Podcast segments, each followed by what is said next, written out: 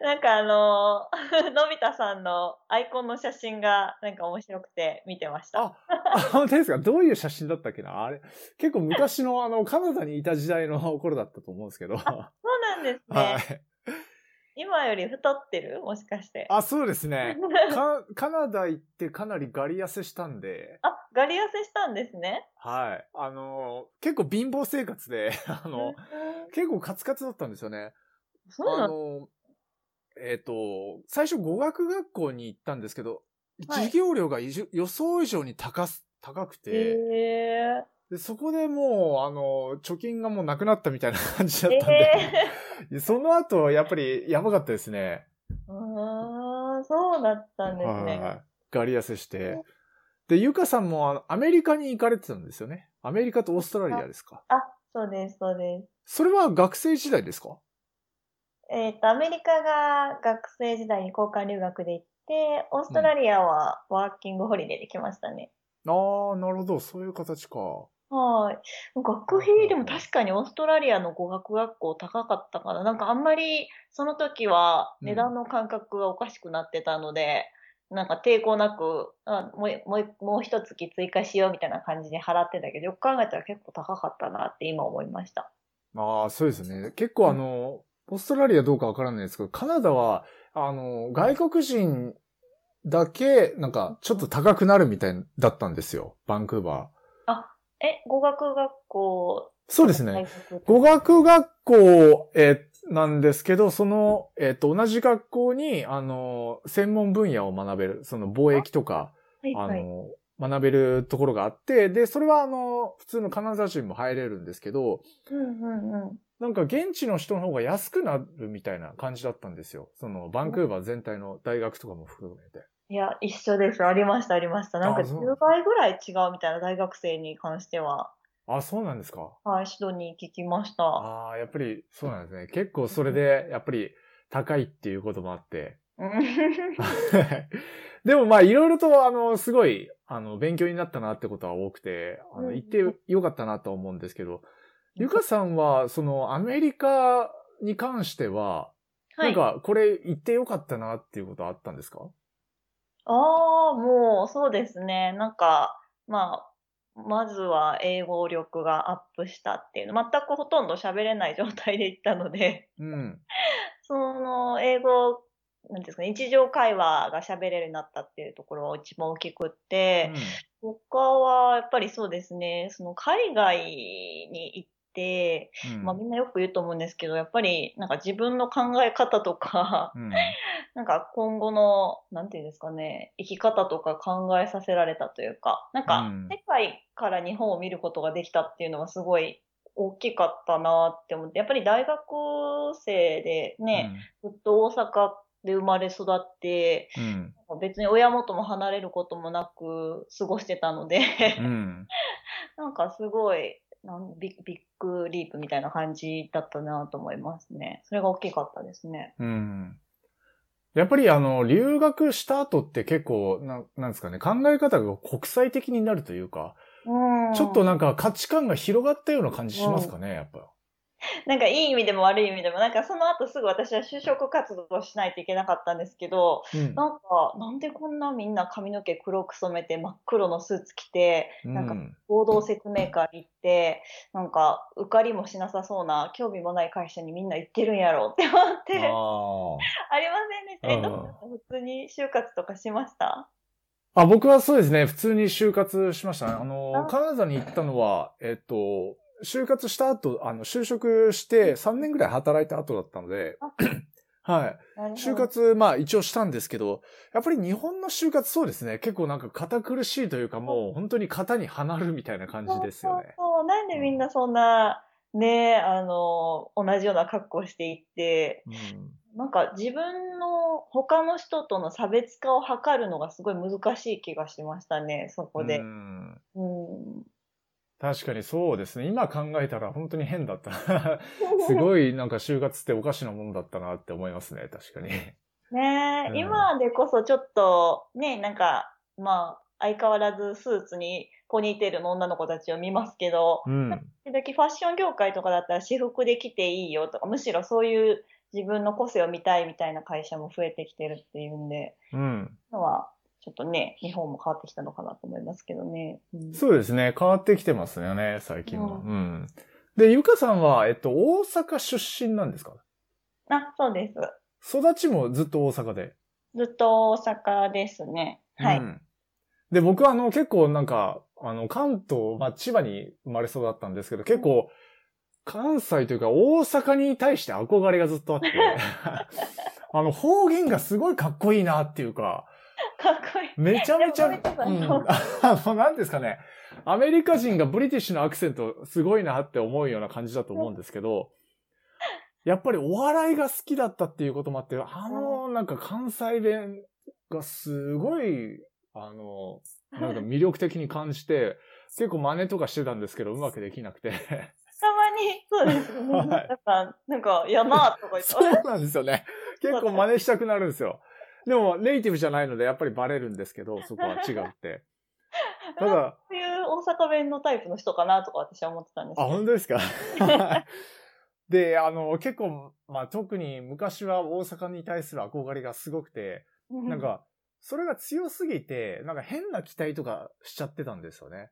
あー、なんか、もうかん、大阪人は面白いんじゃないか とか、もうすごいみんな元気でいい人たちなんじゃないかみたい な、すごいなんか、うんうん先入観入っちゃって、イメージありますよね。はい。それで結構大阪の友達とか、まあ大学で会ったんですけど、はい。すごい期待しちゃって、いや、ここの人すごい面白いんだろうなって。 でも実際はそうでもないっていうね。そそりゃそうですよ ね。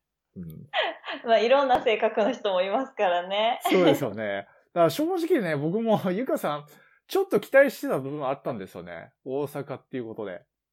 バリバリ関西弁使うんやろうな、みたい な。でめっちゃ面白いこと言うんやろうな、とか思ってたら、いや、全然もう大して関西弁も使わへ んし、辛い面白くもないし、 なんか、がっかりしたな、みたいな。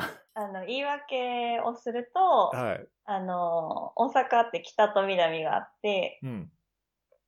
で、北の北節って言われるエリアの人たちって、どっちかって言ったらなんか、神戸寄りなんですね。ああ。なんで、なんか、まあなんか自分をそういう感じで言うのもおかしいんですけど、なんていうか、そんなに、なんかまあ上品っていうか、なんか、うんそんなに大阪の大阪っていう感じでなくて、一方でなんか、その関空エリア、関西空港とか、うん。その堺市とか、うん。天州って言われるエリアがあるあるんですけど、その辺の人はもう本当に大阪、ザ大阪も、なんか喋り方もああ。強いし、なんか、あの、吐き捨てるように、あの、毒舌で、私うん高校でそういうのを経験しました。なんで、私は北摂の方で育ったんで、ななん、か、あの、それが普通の大阪だと思ってたら、高校でそのいろんな地域から来る大阪の子たちが来て、うん。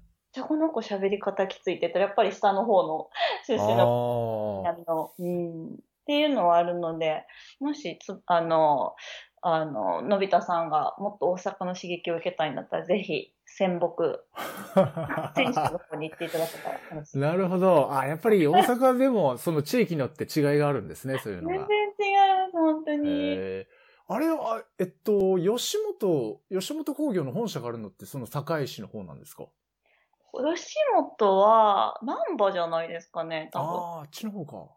はい、グランド花月の近くだった気がする。うん、うん、うん。あ、なるほど。僕、あの、大阪3回くらい行ったのかな、今まで。で、全部、その、堺市とか南波の方だったんですけど、やっぱりそうですね。結構、あそこら辺行くとなんか、大阪の人っていう感じが、の人が多いですね。確かもうあの、そういう動画一回作ってほしいなって思ってたんですよ。なんか、うん大阪の人は実際に面白いのか、みたいな。 いろんな地域行ってインタビューしてください。に。いやー、でも本当に、いや、それは先入観ですよね。やっぱりそれ、それは、みんな面白いわけじゃないですよね。それはそうですよね。いや、それはちょっと期待しすぎたなって思って、申し訳なかったんですけども。いいんではい。で、まあ、あのまあ、え、僕1回目、えっ、と、ゲストにレミさん来ていただいて、まあ、すごい、あの、いろいろ話したんですけども、はいえっ、と、その時に、まあ、あの、いつも3人で、あの、絡むことが多いっていうことで、三人兄弟って僕は思ってるんですけ ど、はい。えっと、正直どうなんですかねあの、二人の印象っていうのは。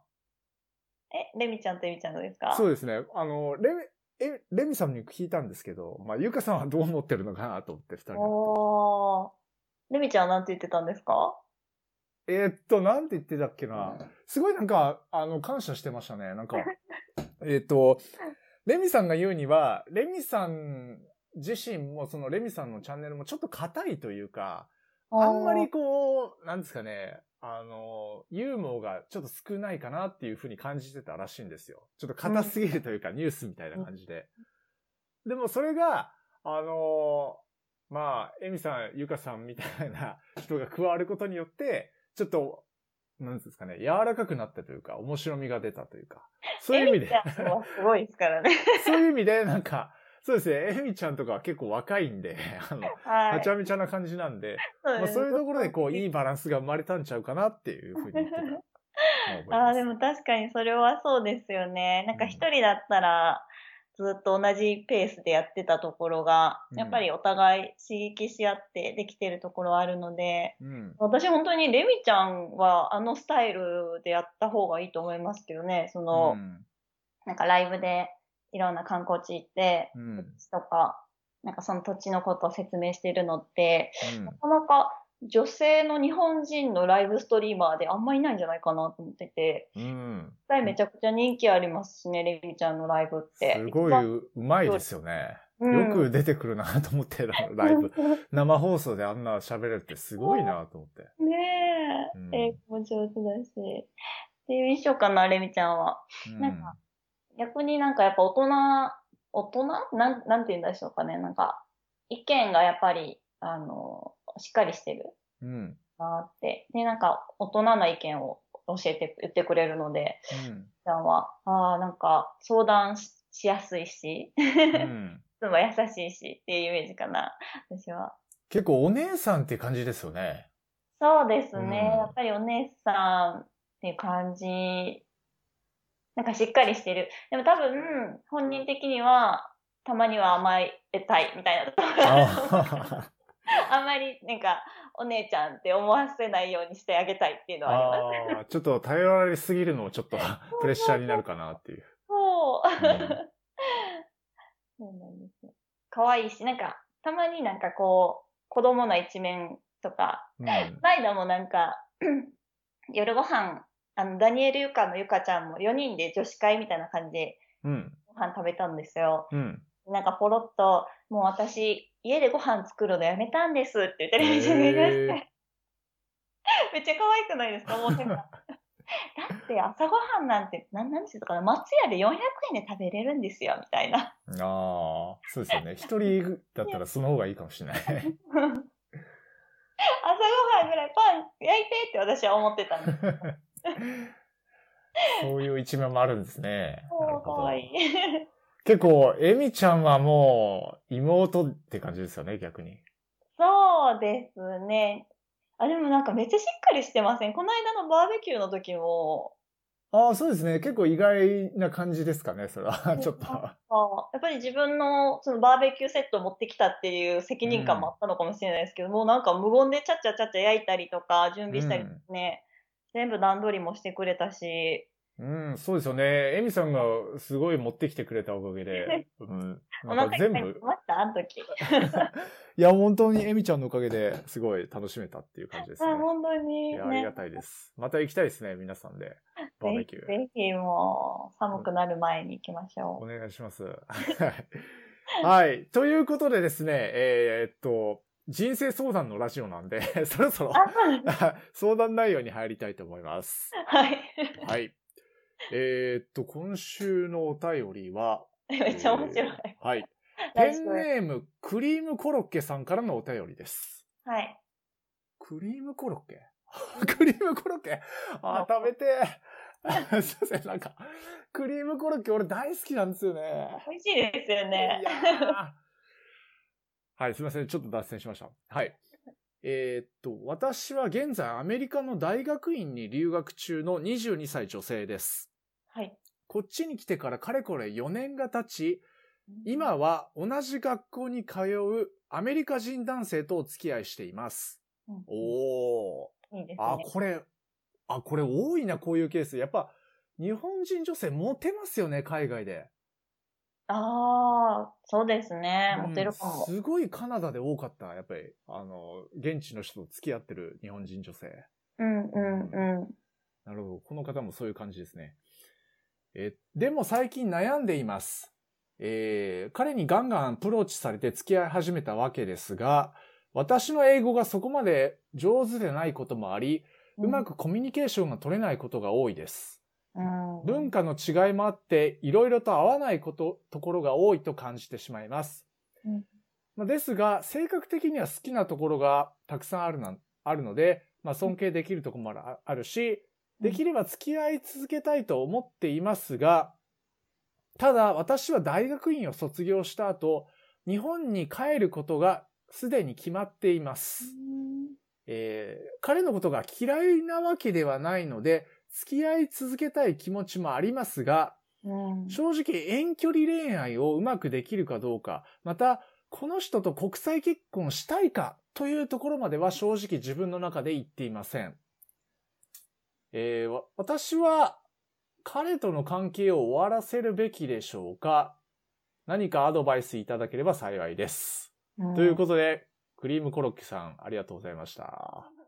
ゆかさんもやっぱり、あの、留学中とか、現地の人と付き合うっていうのはあったんですかありましたね。うん付き合ってましたけど、うん。あ、 そんなに国際結婚まで考えるほどの深い付き合いにならなかったっていうのと、うん。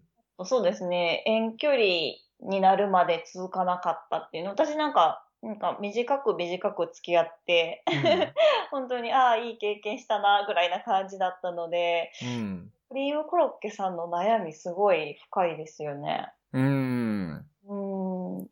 なんですかね。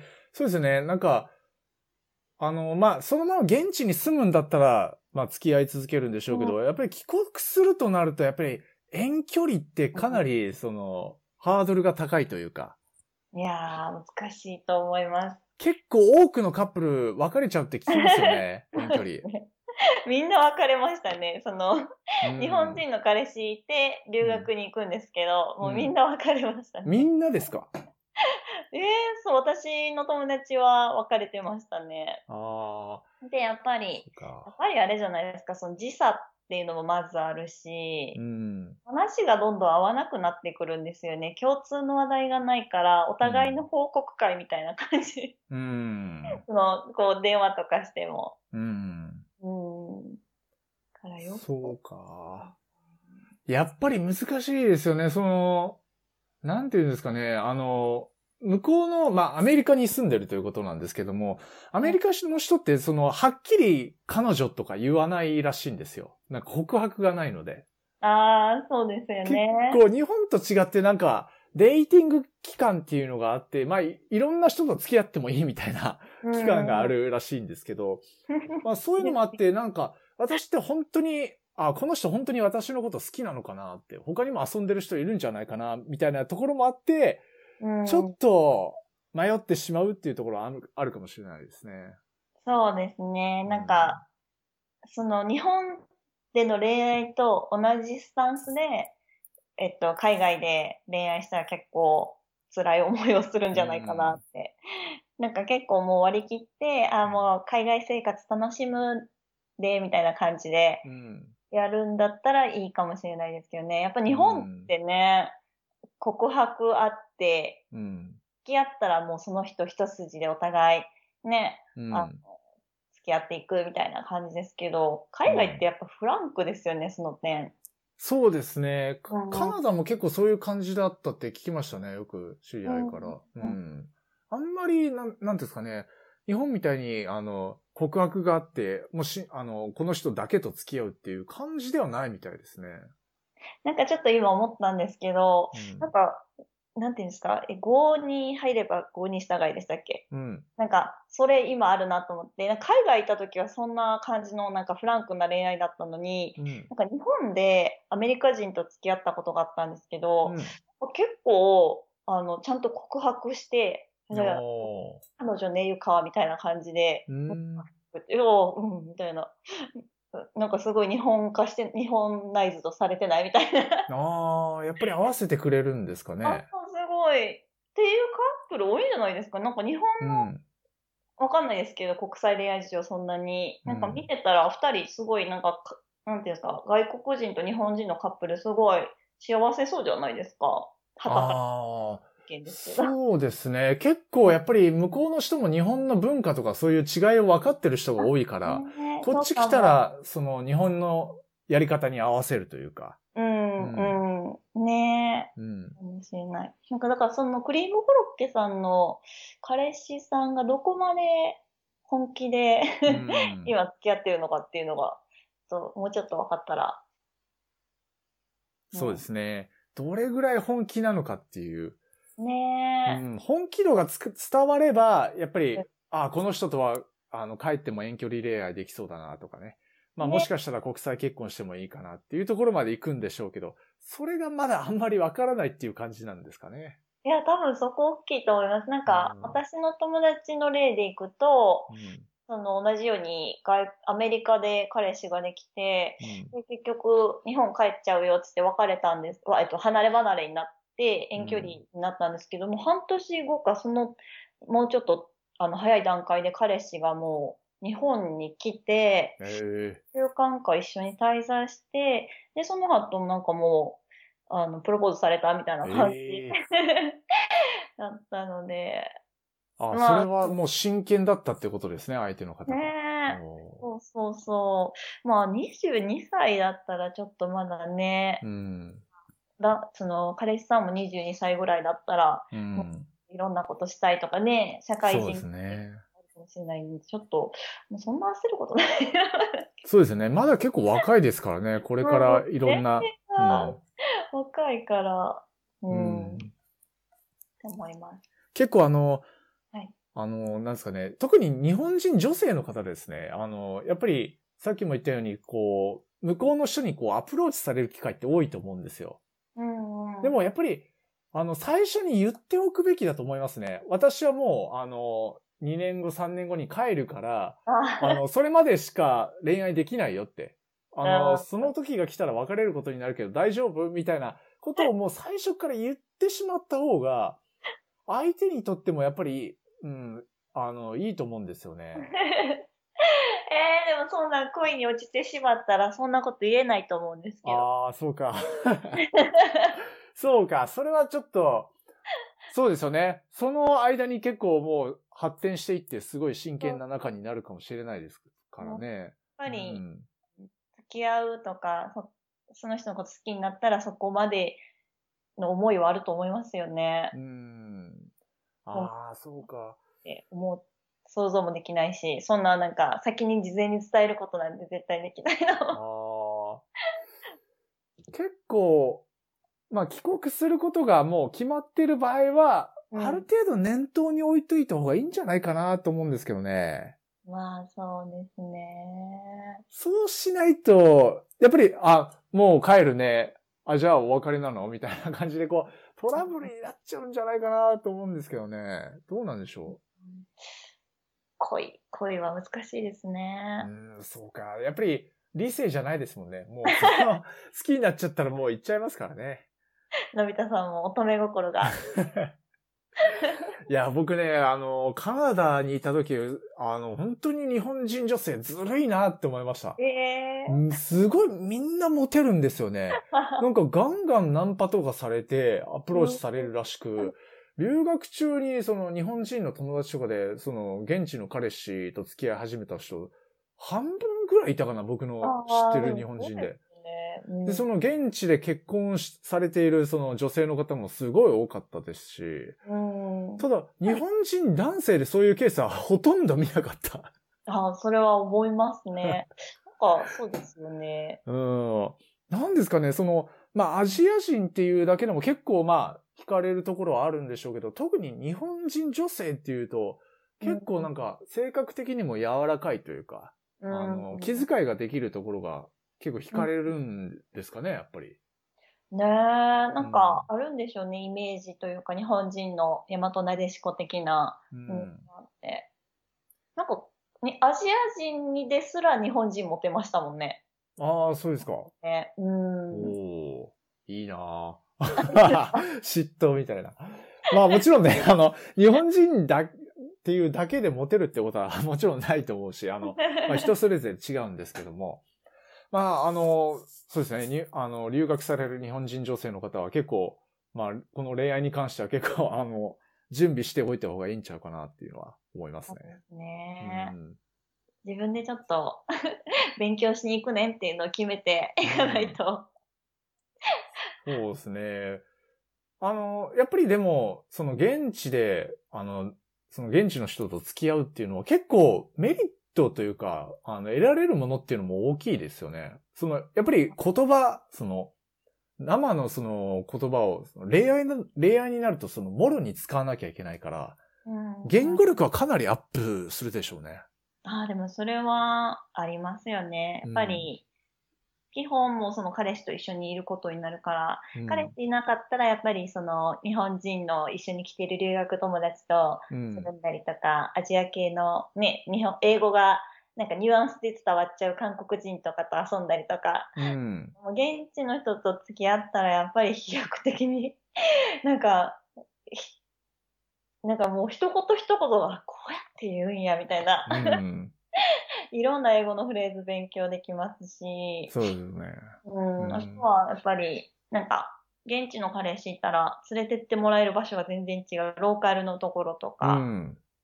うん、あと、まあ、ね、なんかちょっと家族のイベントとか、地域のイベントとか、普段の留学生だったら行けない場所も連れてってもらえたりとか、うん。すごい、あの、いいことは多いと思いますね。そうですよね。結構得られるものは大きいかなっていうのはありますよね。やっぱりあの、ゆかさん、まあ日本でも結構、あの、外国人の方と付き合ってきたと思うんですけど、やっぱり結構そそういう、あの、なんですかね、学べるものっていうの多かったですかまあ言語なり文化の違いなり。うん、そうですね。なんか日本人と付き合うのとは全く違う経験ですよね。ん。何が違うんだろうね。なんかもう、まあその外国人と日本人で分けるのもどうかなと思うんですけど、やっぱり、なんか、すごいいい人生の経験になるなう。ん、ですよね。ありますね。な、うん何があってたか分かんないんですけど、うん。なんか、違いますよね。うん。何がなんだろいや、結構、それ、羨ましい部分もあって、僕はあの、えっと、韓国人の方とはお付き合いしたことはあるんですけど、結構ある程度、その、文化も似てて、あの、相手の方も、あの、日本語ペラペラだったので、 う。あの、まあ、本当に日本人の方と付き合ってるのと変わらないような状況だったんですよ。なので、ああの、違う文化の人と、まあ、違う言語を話す人と付き合うっていう経験は、あの、結構し、あの、羨ましいなって思いますね、正直。うん、うん。でなんか今ちょっとそのお話聞いて思ったのが、うん。ヨーロッパ系とかうんの人と付き合うと、なんかもうロマンチック度が全然違うというか、 ああ。なんか平気で花束とかプレゼントされたりと か、わお。ねえ、なんか普通に夜の道歩いてたらなぜかダンスしてたりとか二人で。うん。すごいなんか絶対日本だったらおかしいじゃないですか。 うん。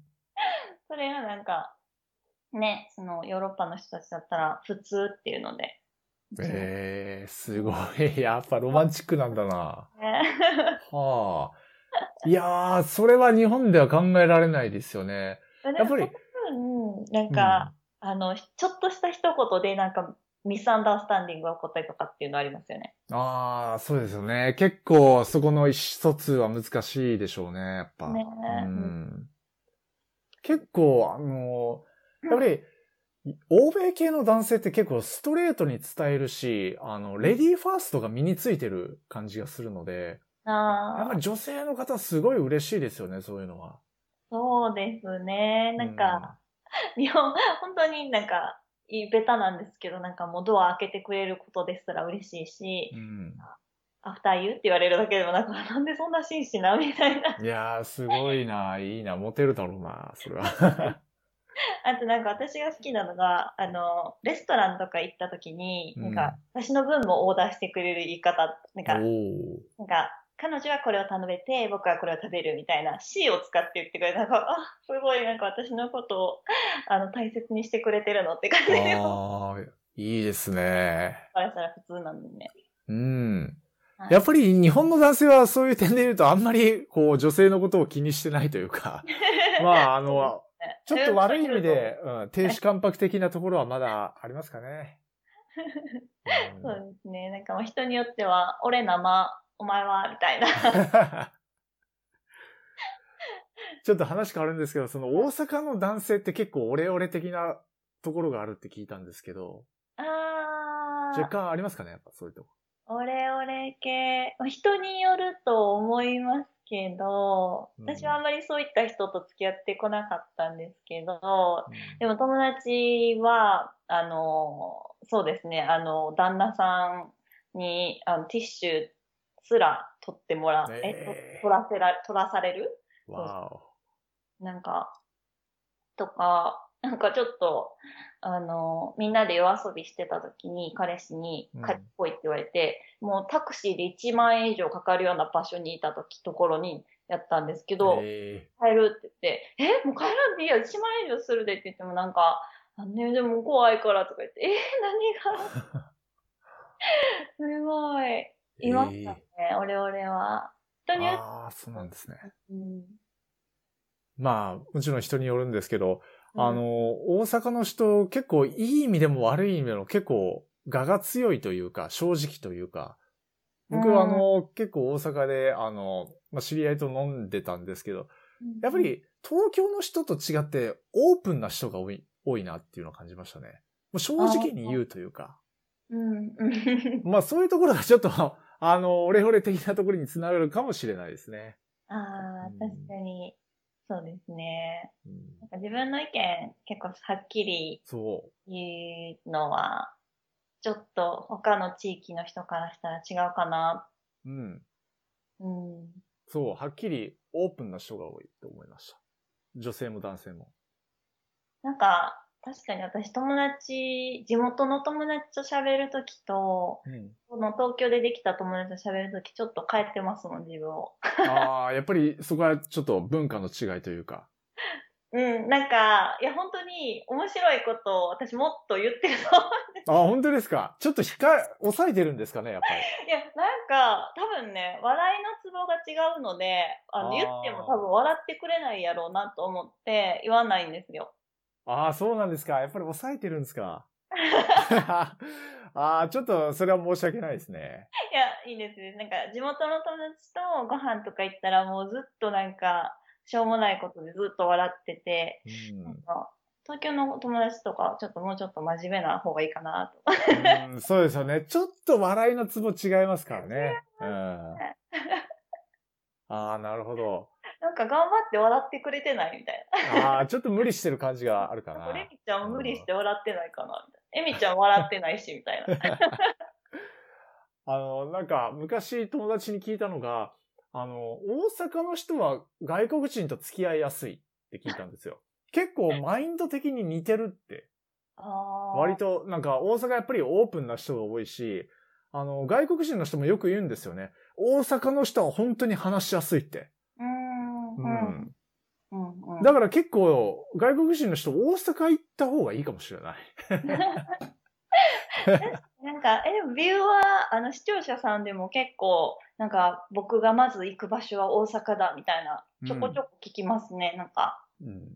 大阪バイブスを感じるとか、なんか、うんなん。だろうあ大阪の雰囲気が好きみたいな人とか。うん。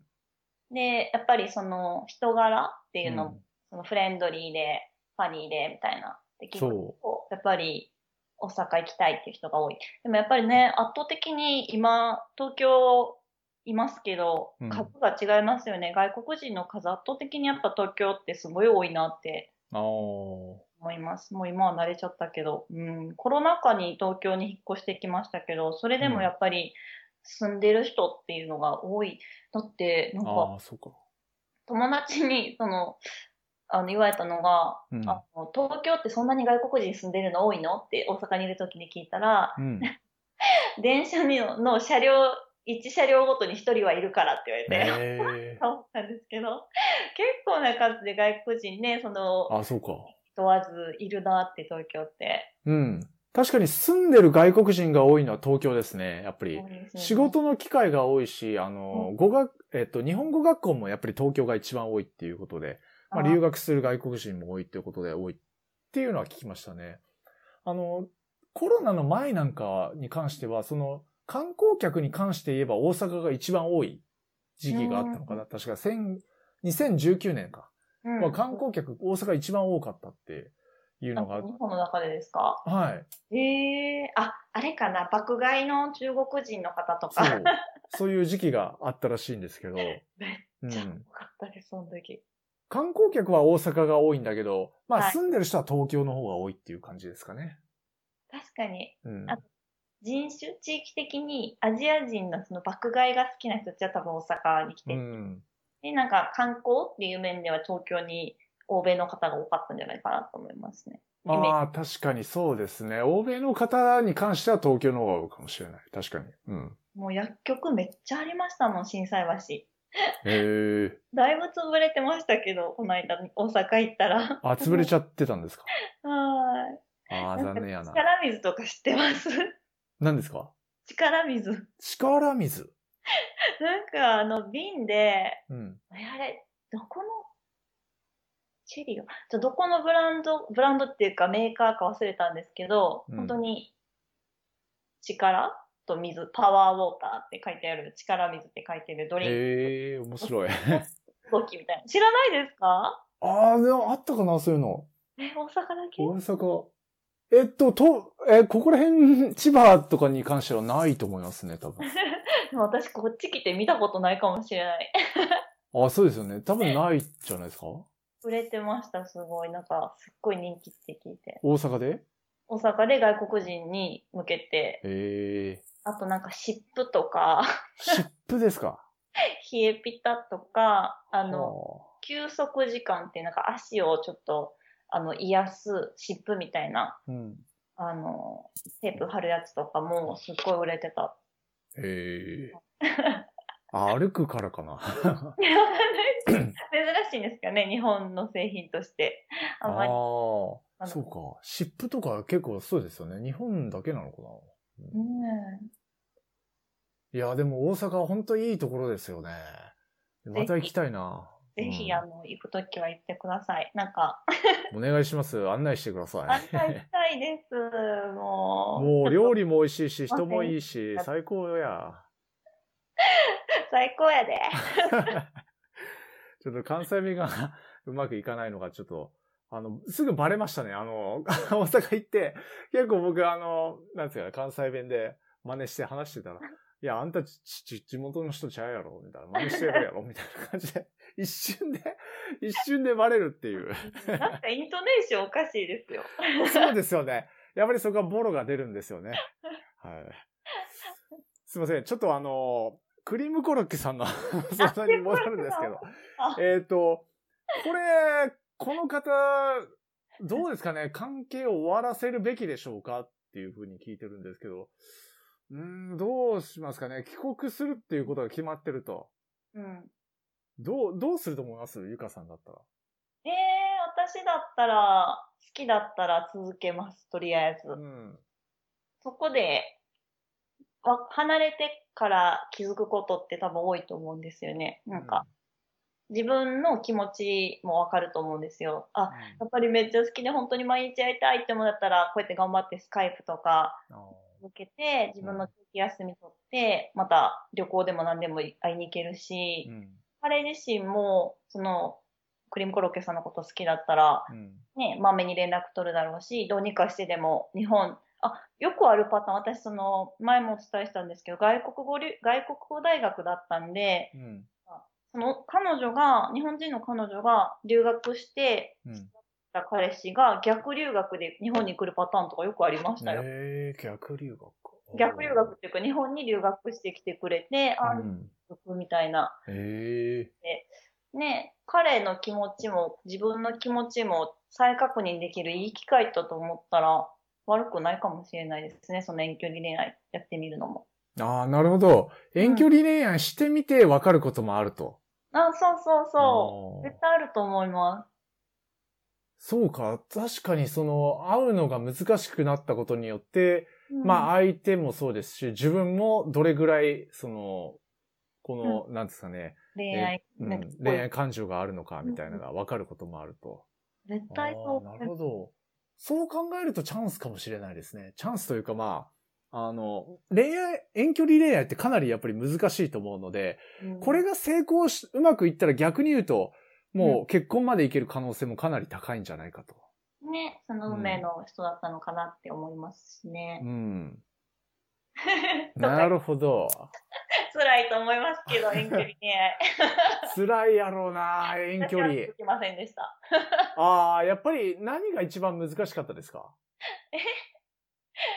うんその、先ほどもお伝えした、あの、会話が合わない。ああ、そうか。会話が合わない。会話がないのがもうめっちゃ辛かった です。うん最初の1、2ヶ月はいいんですよ。ね、こんなあってん、こんなあってんって、向こうもなんかこんなことして、みたいな。うんなんかもうそれがずっと続くと、もう本当にね、なんか報告会みたいな。あえーみたいな。あ。話すことがなくなっていくんですかね、やっぱりそうお互いに関心が薄れていきますね。するとうん。うん。なんかお互いがやっぱり、その、相手がいなくても生活をやっていくわけだから、うん。なんか、なんか今までデートとかに費やしてた時間とかが、なんか他の趣味に行ったりとか、もちろん外国に住んでる自分は、うん。あ、私、あの、 オーストラリアの時最初日本人の彼氏がいて、 おそこで続かなかったっていう話なんですけど、結局今。ああ、なるほど。そうそうそう。だから、向こうはなんか、あのー自分のスキルアップのためになんか、セミナーとか、うん。いろんな人脈作りをしてな、みたいな話をされて、うん。こっちは、 ね、ホームステイ先の、なんか、あの、10歳の男の子がもうめっちゃこっちになんか迷惑かけてきてさ、みたいな、全然話違うやん、みたいな。ああ、そうか。ううんん。ああ、なるほど。やっぱり環境が違うので、経験してることも違うし、そうちそょうっと共通の話題がなくなっていくのかもしれないですね。ねえ。まあでも、会えない分、思いが募って、また会えたら最高ですしね。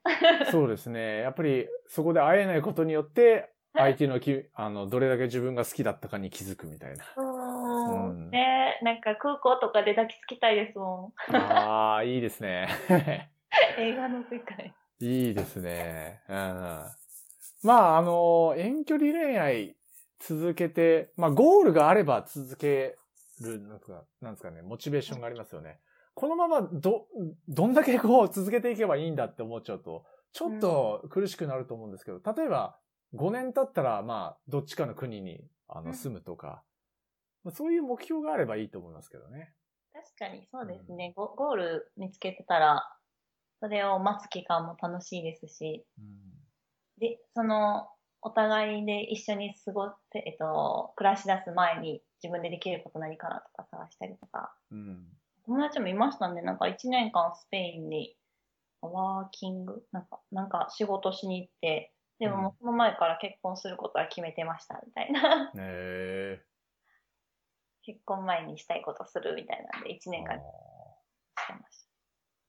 いやー、でも、国際結婚なんか、まあ、 憧れる人多いと思うんですけど、ねえ。実際はかなり難しいって聞きますね。やっぱ周りの人からそ。それこそ、あの、離婚した方もいますし、まあもちろん、あの、すごい幸せで続けてらっしゃる方もいるんですけど、うん。えっ、と、皆さん、やっぱり共通して言うのは、その外国人の方ですね。日本人と付き合ってる外国人の方が言うには、やっぱり留学経験があるとか、うん、あとは、その、なんですかね、その親が、えっ、と、外、国際的な人で、そういう国際的な、あの、教育を受けて、そういうマインドを持ってる人とか、そういう日本人じゃないときついって言ってました。あそれはあ、みんな言ってましたね。なるほど、うん確かにもう純粋な日本人で、 何も外国のことも触れたこともないみたいな人だったら、うもうカルチャーショックの方嵐みたいな毎日が大変そうです。そうですね。ちょっと受け入れるの難しいですから ね、違いを。で、逆に言うと、やっぱり、その、えっと、その相手が外国人の場合も、その外国人の人がある程度日本の文化に慣れているというか、やっぱり、うんあの、ある程度親しみがある人じゃないと厳しいんじゃないかな、というのは思いますね。まあ、見越したことはないっていう感じですか。やっぱり、その、どっちの、向こうの相手の国の国に住むにしても、日本に住むにしても、うん。やっぱり一緒に住んでいくには、うん、まあ、親が一番大きいかな、私は。ああ、親ですか。うん、 やっぱり、ちょっとでもえ日本語喋れたりとうか、ん。日本の文化に興味あって、わかんないですけど、なんか浴衣とか着着たりとか、うんなんかね、日本語料理教えてほしいとか、なんかそういう、ね、なんかちょっとでもこう、親と楽しめることがあれば、うん、もし結婚するとなったら、私は親もやっぱり幸せにしても、ししたいし。 うんそうですよね。親にも喜んでほしいですもんね。そうそう、親をよ喜ばせたいっていうのは、ね、ありますね。うん。うん。なんで、はい。すいません。というところですね。 あの、そろそろ時間が来てしまいました。はい。いやー、早かったですね。という ことで えっと、クリームコロックさん聞いてますかねあのーまあ、ちょっといいアドバイスになったかどうかわからないんですけども、 まあ、あの、少しでも参考になったら幸いです。クリームコロックさん。幸い です。ゆかさん、ありがとうございました。今こ回は、いちらこそあろいりろとが。とうございました。すごい楽しかったです。私もです。またよろしくお願いします。また遊びましょ はい。いろいろ行きましょう。う。はい。